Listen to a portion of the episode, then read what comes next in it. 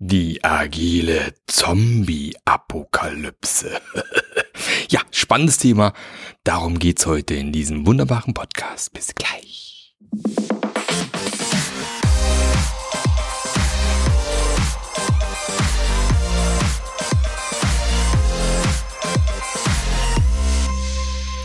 Hallo und herzlich willkommen zu einer neuen Episode vom Scrum Master Journey Podcast. Der Podcast, der dir zeigt, wie du die Wertschätzung in deiner Rolle als Scrum Master bekommst, die du auch wirklich verdienst. Wir brauchen mehr geile Scrum Master.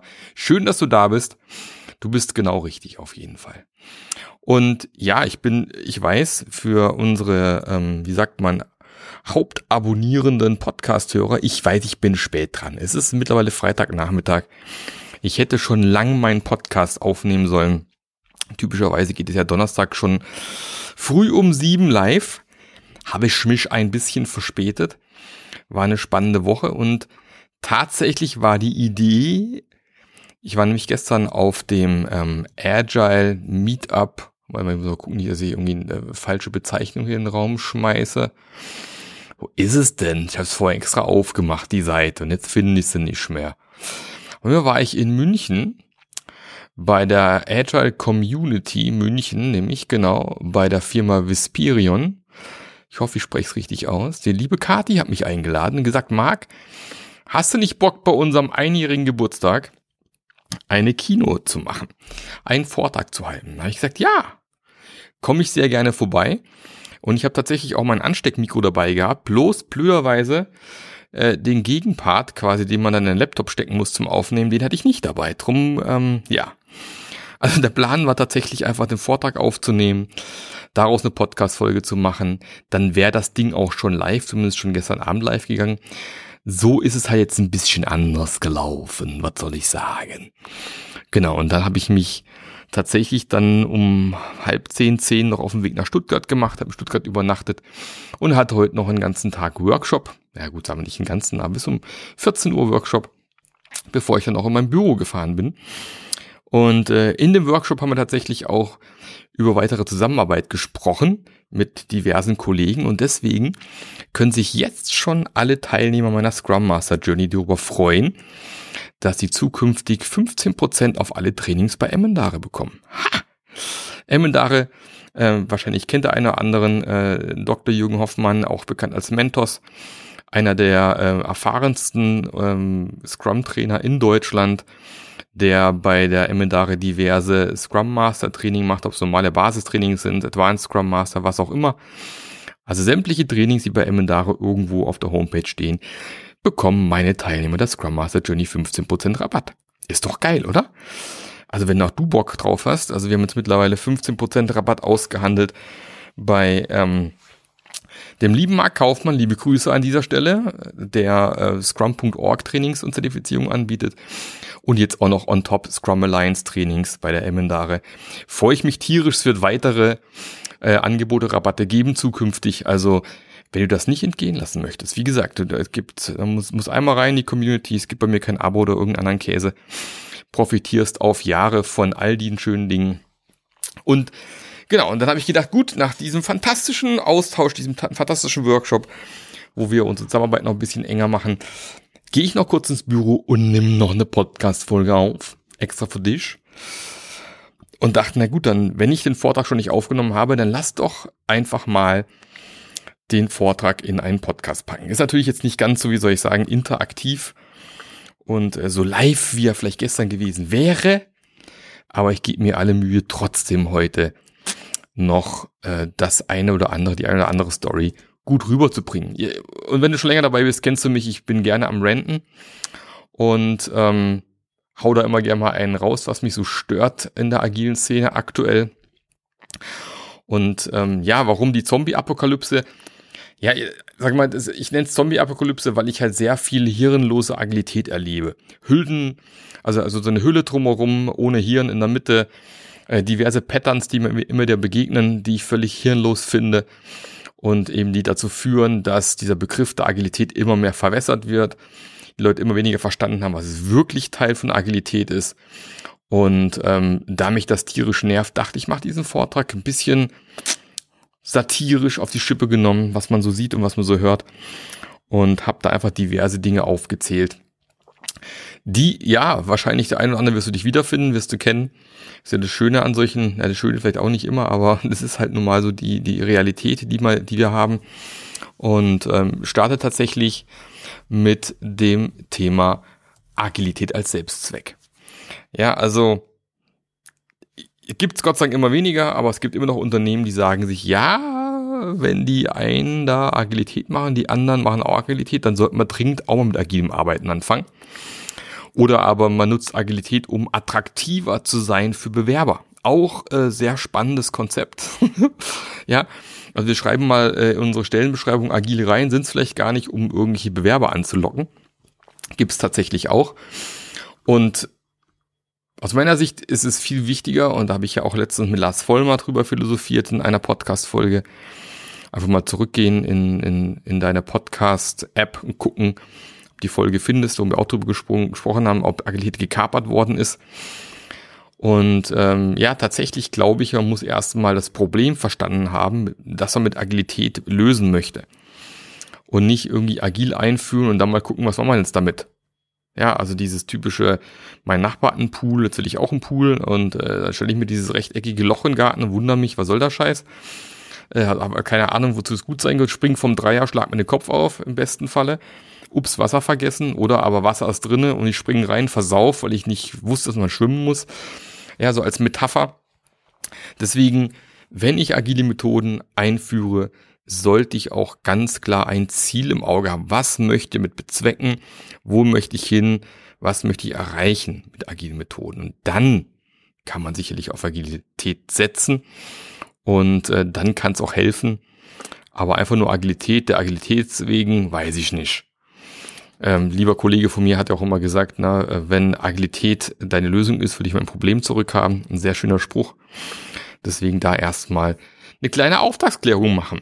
Was ist los? Übrigens auch ein Tool, was man in der Scrum Master Journey im ersten Ausflug an die Hand bekommt für Scrum Master. Es gibt aus meiner Sicht so zwölf Bereiche, die ich sehe, die typischerweise so die, die Hauptgründe sind, warum agiles Arbeiten Sinn macht. Das wir mit den Auftraggebern durchsprechen, ist auf jeden Fall eine gute Idee. Das zweite, was man leider auch immer noch beobachten kann und was auch mir erst letztens wieder so ging, ist das agile Feigenblatt. Ja, man holt sich als Projekt oder als Firma einfach einen agilen Coach rein, damit man sagen kann, ja, wir haben da jetzt einen agilen Coach, aber an sich ändern will man halt nichts. Man kann halt sagen, wir machen ja agil, wir haben einen agilen Coach, aber egal welchen Vorschlag man macht, egal wie man irgendwas verändern möchte, ist alles nicht erlaubt. Überall müssen die Finger von gelassen werden. Und dann versuchst du als agiler Coach oder als Scrum Master da ums Verrecken irgendwas auf den Weg zu bringen, wirst nur blockiert, nichts ändert sich. Und ähm, im Endeffekt bist du eigentlich nur dafür da, damit man nach oben Richtung Management reporten kann, ja, wir haben jetzt da auch so einen agilen Coach rumspringen. Ähm, ja, das ist tatsächlich ein Pattern, was ich da mittlerweile mehr als einmal erleben durfte. Zum Teil für hohe Tagessätze, ja, in Konzerne reingeholt worden. Und ähm, dann sitzt du da und irgendwie hat keiner Zeit für dich. Äh, irgendwie soll sich auch nichts ändern. Alles muss so bleiben. Oder es gibt halt dann immer gute Gründe, warum auf keinen Fall was geändert werden kann. Und äh, dann bringt es halt im Endeffekt auch nichts. Weil äh, ein Feigenblatt will ich keins sein. Solche Jobs mache ich nicht. Und auch nicht mehr. Man merkt es natürlich nicht immer sofort, aber wenn ich merke, nee, hier bin ich jetzt an einem Platz, wo ich als Feigenblatt herhalten soll, dann bin ich auch ziemlich schnell wieder wäsch. Das nächste, haben wir glaube ich auch schon mal eine Podcast-Folge zu gemacht, eine komplette, wenn Agilität als Kontrollinstrument missbraucht wird. Also man kann ja Daily wunderbar nutzen, um Reportings zu machen. Ich kann einen Sprint-Backlog wunderbar missbrauchen, um zu kontrollieren, wer wie viel gearbeitet hat.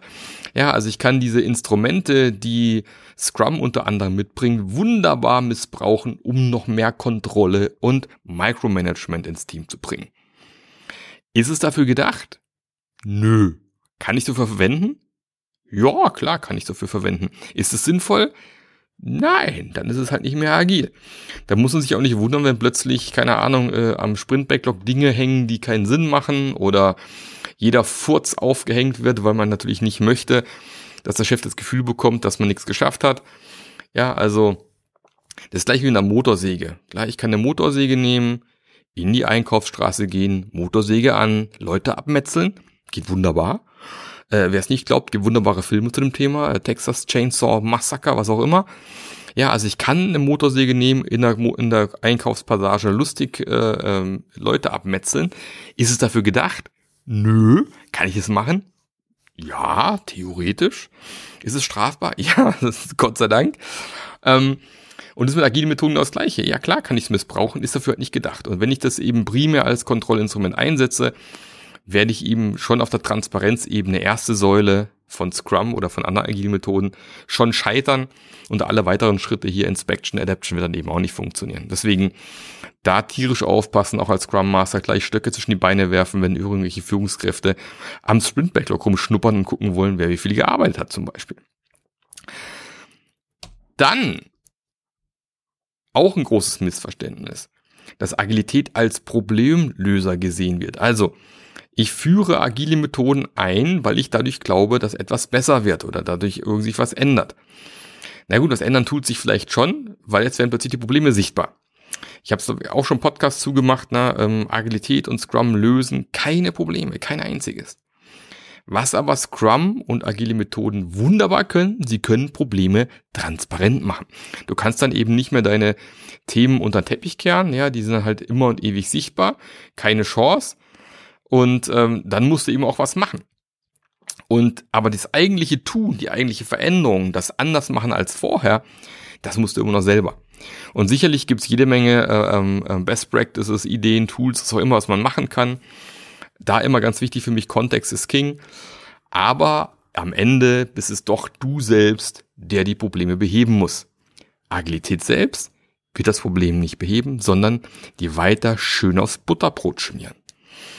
Und das ist ja auch das Gemeine im Endeffekt, wenn du dann in einer Umgebung bist, wo du dann nichts ändern darfst, vielleicht als Team, weil dir die Hände dauernd gebunden sind durch irgendwie sehr rigide Prozesse oder irgendwie ein Change Control Board, was du anrufen musst, bevor du irgendwas ändern darfst, dann wird halt Agilität schnell zur Zwangsjacke und äh, wo man dich irgendwie zwingt, irgendwas zu tun, was du gar nicht willst und was dir Schmerzen bereitet, du kannst aber nichts daran ändern und dann macht es irgendwann auch keinen Spaß mehr und dann ist Agilität auch irgendwann echt doof.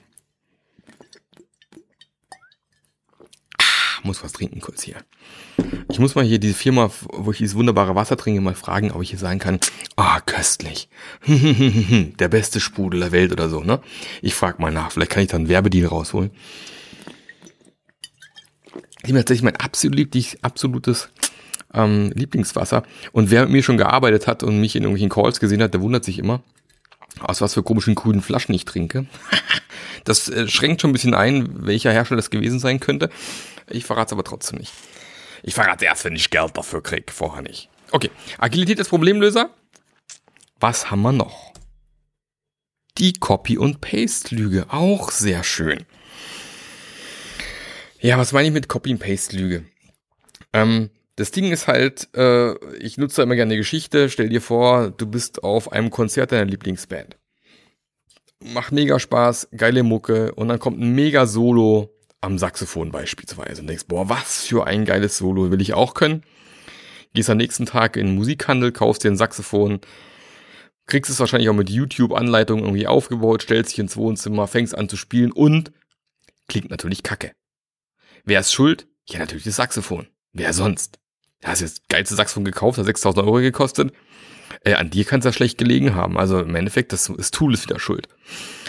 Also na, ist, ist glaube ich jedem klar, also auch dir, der jetzt hier zuhört, kann er nicht funktionieren. Also ohne vernünftig angeleitet zu sein, wirst du niemals Saxophon spielen können ohne weiteres. Zumindest nicht innerhalb von einem Tag. Und das gleiche gilt nämlich auch für die Tools, die wir irgendwo haben. Also das ist, das ist etwas, was eben Unternehmen jeden Tag machen. Die sehen irgendwo ein anderes Unternehmen, das sehr erfolgreich ist und denken sich, boah, geil, wie arbeiten die eigentlich? Beispiel Spotify-Modell, Beispiel Safe, Beispiel auch Scrum tatsächlich und kopieren die Methode eins zu eins in ihren Kontext und wundern sich dann, dass es nicht funktioniert.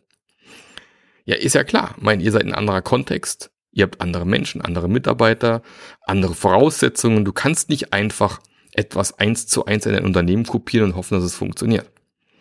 Das geht vielleicht mit sehr leichtgewichtigen Sachen, also Scrum ist noch sehr leichtgewichtig, aber gerade solche Methoden wie Safe beispielsweise, die ja doch sehr schwergewichtig daherkommen, das ist vermutlich keine gute Idee, das eins zu eins Unternehmen einzuführen, ohne den Kontext zu beachten.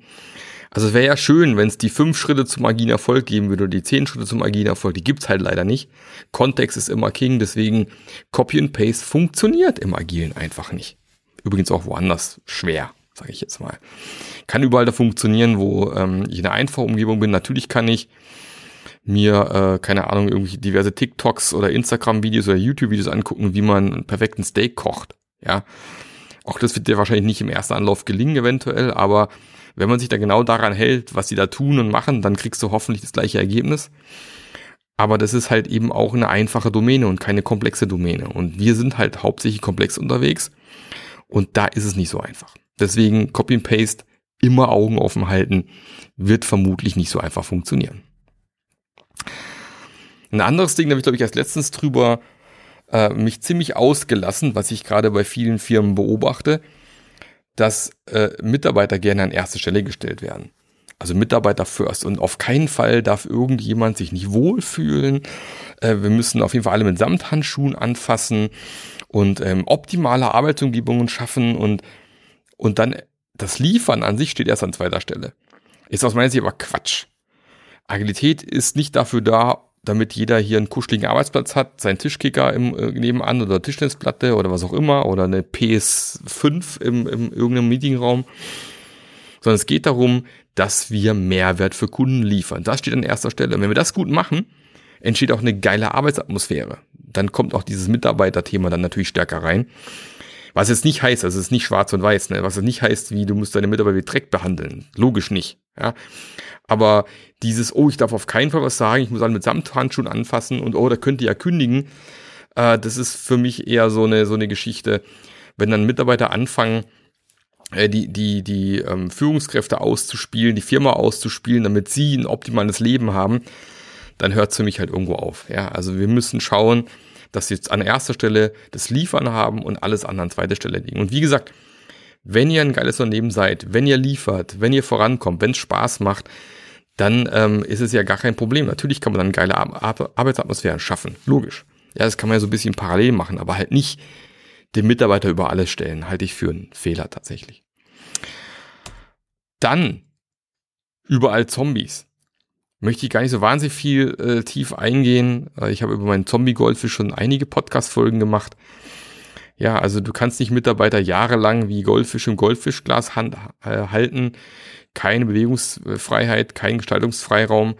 Und äh, oft sind es auch Leute, die dann irgendwann an der Pforte ihr Hirn abgeben und nur noch ähm, Arbeit nach Fortschrift, äh, Fortschrift, nach Vorschrift machen und äh, sich genau einen Prozess erhalten, auch wenn sie vielleicht gar keinen Sinn machen. Und mit solchen Leuten willst du nachher agil arbeiten. Also das kann ja nicht funktionieren. Also du musst auch für solche Mitarbeiter, die eben lange so gearbeitet haben, erstmal ein größeres Aquarium bauen, die langsam ranführen an den Freiraum, den Agilität bringt. Du kannst nicht erwarten, dass Mitarbeiter, die über Jahre, Jahrzehnte so gehalten worden sind, plötzlich morgen wahnsinnig agil arbeiten können. Das funktioniert eben nicht. Da gibt es, glaube ich, so eine ganze Podcast-Folge zu dem Thema, was man da alles machen kann. Begegnen wir aber leider auch relativ häufig, dass das man glaubt, man hat alle auf zwei Tage Training geschickt, jetzt sind ja alle trainiert und wissen ja, wie es funktioniert, jetzt wird es auf jeden Fall morgen alles klappen. Wenn es so einfach wäre, ist es halt nicht. So. Dann habe ich jetzt noch zwei Themen. Ähm, ich weiß gar nicht, wie viel es dann insgesamt waren. Ich habe nicht mitgezählt. Und tatsächlich, was ich auch immer wieder beobachte, glaube auch schon in, in einer anderen Podcast-Folge mal drüber gesprochen, dieses Ich baue mir ein Silo. Ja, ich als Backend-Entwickler sehe gar nicht ein, im Frontend zu arbeiten. Oder ich habe mir hier so ein Riesenwissen aufgebaut. Ich teile das auf keinen Fall mit irgendeinem anderen Team und gehe dann irgendwann in, in Rente oder äh, äh gewinne im Lotto oder werde plötzlich krank und alle sitzen da und verdammt nochmal, das Wissen ist weg. Ja, ähm, solche Teams, wo dann im Prinzip der, der Entwickler sagt, oh, ich habe gar keine Arbeit mehr, ich ziehe mir was aus dem Backlog und du stellst die Frage, wie aus dem Backlog, habt ihr Sprintziel schon erreicht? Nö, haben wir nicht, aber ich kann eh nicht helfen. Weißt du? So Situationen entstehen dann, wenn man Silos im Team hat. Oder Teams, ich, einer hat mich angesprochen gestern, die meinte, sie haben irgendwie vier oder fünf Programmiersprachen in einem Team. In einem Team. Hallo? Ja, einigt euch auf einen Tech-Stack. Also es kann nicht sein, dass ihr zig Programmiersprachen bei euch irgendwie nutzt und einführt und dass jeder Entwickler macht, was er gerne möchte. Genau was, was Java, Kotlin, äh, äh, und noch irgendwie zwei andere Sachen. Und Kotlin hat mal halt irgendwie, weil es halt irgendwie cool ist, also für die Entwickler unter euch, ihr wisst, was ich spreche, ist ja quasi auch eine Sprache, die nachher auf der JVM nachher läuft, ähm, die halt irgendwie cool und fancy ist. Witzigerweise haben die Leute, die Kotlin gemacht haben, äh, ein paar Monate später das Team verlassen. Und es liegt da Kotlin-Code rum, mit dem sich keiner auskennt. Also solche Späßchen äh, führen einfach zu noch mehr Silos im Team.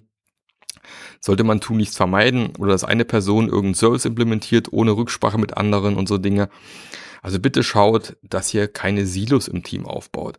Ist logisch, dass dann Ineffizienzen äh, passieren. Ist logisch, dass dann irgendwie komische, äh, was weiß ich, ähm, Dinge sehr viel länger dauern oder Dinge im Sprint nicht fertig werden. Wenn da eben nur einer ist, der da irgendwie rumrödelt und versucht irgendwie alles zu rocken, weil sich kein anderer auskennt. Also bitte Silos abbauen durch Pair-Programming, Mob-Programming, was auch immer. Äh, und vermeiden, dass Leute zu sehr spezialisieren. Kann ich nur von abraten. Und last but not least, auch in vielen Firmen ein Riesenthema, kein Fokus. Das heißt, Leute arbeiten einfach in mehreren Projekten parallel. Es wird kein Fokus gegeben, welche Projekte wirklich wichtig sind. Dadurch ähm, gibt es zu viele Projekte parallel im Unternehmen. Das heißt, Leute sitzen dann in drei, vier, fünf Projekten. Äh, Wenn es dann dummerweise auch noch alle Scrum-Teams sind, haben sie dann irgendwie ihre vier, fünf Dailies, äh, fünf Reviews, Retros, was auch immer. Da frage ich mich immer, wann arbeiten die denn noch? Und zu Recht schimpfen die dann auf Scrum. Ja, es sind so viele Meetings. Liegt dann aber gar nicht an Scrum, sondern einfach nur daran, dass an so vielen Projekten parallel gearbeitet wird. Nochmal hier, x-mal schon gesagt, ich weiß, wenn du in mehr als zwei Projekten arbeitest, ab drei Projekte parallel, hast du mehr Verlustleistung wie Arbeitsleistung. Ist ein Fakt, gehört abgestellt, immer noch viel zu wenig verstanden, wird immer noch viel zu oft so gemacht. Bitte, bitte, bitte, bitte, bitte, bitte, bitte, bitte, bitte, bitte, bitte, bitte, bitte, bitte, bitte, bitte, nicht machen. Ganz doof. Abstellen. Keine gute Idee. So. Nochmal, nochmal Zusammenfassung. Wir haben gehabt kein Fokus, äh, Silos, äh, die berühmten Zombies zum Teil, Mitarbeiter an erste Stelle legen, stellen, äh, Copy-and-Paste-Lüge, Agilität als Problemlöser sehen, das Agilität als Kontrollinstrument missbrauchen, das agile Feigenblatt und auch Agilität als Selbstzweck sind so die typischen Dinge, die man immer wieder sieht, immer wieder andere. Es gibt noch viel mehr. Ich könnte wahrscheinlich noch zwei Stunden noch länger weiter quatschen über das ganze Thema. Wo es am Endeffekt eigentlich darum geht, und da finde ich das Heart of Agile einfach vom Alistair Coburn wunderschön. Es geht ums Liefern, reflektieren, verbessern, zusammenarbeiten, liefern, reflektieren, verbessern, zusammenarbeiten. Das ist eigentlich der Kern von Agilität. Wir wollen liefern, wir wollen reflektieren über was wir liefern, wie wir arbeiten, wir wollen das verbessern, bessere Dinge liefern, mehr Kunden nutzen, aber auch wie wir zusammenarbeiten und wir wollen die Zusammenarbeit verbessern. Das ist der Kern. Das muss über allem stehen und dann kriegen wir es wahrscheinlich auch hin, gute Agilität in, hinzurocken. Und nicht umsonst äh, gibt es dann eben auch meine Scrum Master Journey, weil ich habe mir auf die Fahne geschrieben, ich will mehr Leute ausbilden. Und ob du nachher Scrum Master, Agile Coach, Agile Master bist, völlig wurscht. Äh, mein Scrum Master Journey Programm ist, ist für alle, die irgendwie mit agilen Teams und agilen Unternehmen zu tun haben oder Unternehmen, die gerne agil werden möchten und denen das Handwerkszeug so ein bisschen fehlt, die ein bisschen verzweifelt sind, weil genau die Dinge, die ich gerade aufgezählt habe, in, in Teams existieren. Weil die Leute keine Selbstverantwortung übernehmen wollen, weil extremer Widerstand in der Organisation drinne ist, weil die Kultur nicht passt, weil sie vielleicht selber auch gar nicht wissen, wo sie stehen und, und wie sie als Scrum Master wirken wollen, weil agile Führung nicht gelebt wird und noch alte Führungsmodelle irgendwie da sind, alte starre Strukturen und so weiter und so fort. Und wie du mit solchen Dingen umgehst, das lernst du alles in der Scrum Master Journey. Und wir sind eine geile Community mittlerweile. Wir haben immer unsere äh, 20, 30, manchmal le mehr Leute im Call am Freitag. Äh, wir haben ein paar Leute, die eigentlich immer dabei sind. Wir haben ein paar Leute, die ab und an mal dabei sind. Es gibt natürlich auch Menschen, die nicht so oft taucht, auftauchen, die gibt es natürlich auch. Ähm, jeden Freitag eine Stunde Austausch, heute aber wieder kollegiale Fallberatung. Ähm, aber es gibt auch Impulse, auch manchmal von externen. Ähm, wir bearbeiten Themen. Wir machen ähm, auch einmal im Monat hier Marklöcher im Bauchfragen. Und äh, dadurch gibt es eigentlich jede Woche neue Impulse für deine Arbeit als Scrum Master. Das noch gepaart mit unserer Online-Akademie, wo du genau die Dinge an die Hand bekommst, um eben ein geiler, gefragter Scrum Master zu werden. Und auf all diese Dinge einen lebenslangen Zugriff. Das heißt, wenn du einmal dabei bist und dich einmal für die Scrum Master Journey entschieden hast, brauchst du dir keine Sorgen mehr zu machen, weil du dann auf lebenslang alles an die Hand bekommst, um einfach zu rocken um einen echten Unterschied zu machen, um als Scrum Master einfach zu zünden und zum gefragten Scrum Master zu werden. Und wenn du das mal dir anschauen möchtest, es gibt eine kostenlose Fallstudie. Da habe ich mal äh, in einem 60-minütigen Video mal aufgezählt, was aus meiner Sicht so die fünf Erfolgsfaktoren sind, um ein gefragter Scrum Master zu werden. Und das Video kannst du dir kostenlos anschauen. Gibt es den Link direkt in den Show Notes. Einfach hier den Fallstudien-Link anklicken. Und dann kannst du dir ganz in Ruhe das Video anschauen. Und wenn du sagst, das klingt spannend für mich, dann einfach mit mir Kontakt aufnehmen. Und dann schauen wir mal, ob die Scrum Master Journey auch was für dich ist. Ich bin ziemlich sicher, könnte was für dich sein. Und dann freue ich mich, wenn wir als Community weiter wachsen. Wie gesagt, gibt immer wieder neue coole Dinge, die wir ja mittlerweile jetzt mit den Rabatten für Trainings und so weiter äh, on top. Lohnt sich dabei zu sein. Und würde mich tierisch freuen, wenn du auch bald dazu gehörst. Ansonsten wünsche dir noch ein fantastisches Wochenende und einen fantastischen Tag, was immer du heute noch vorhast. Und dann hören wir uns nächste Woche wieder hier in alter Frische. Bis dann, der Marc. Der Podcast hat dir gefallen? Dann sorge auch du für eine agilere Welt und unterstütze diesen Podcast mit deiner 5-Sterne-Bewertung auf iTunes. Und für mehr Informationen besuche www.marklöffler.eu. Bis zum nächsten Mal.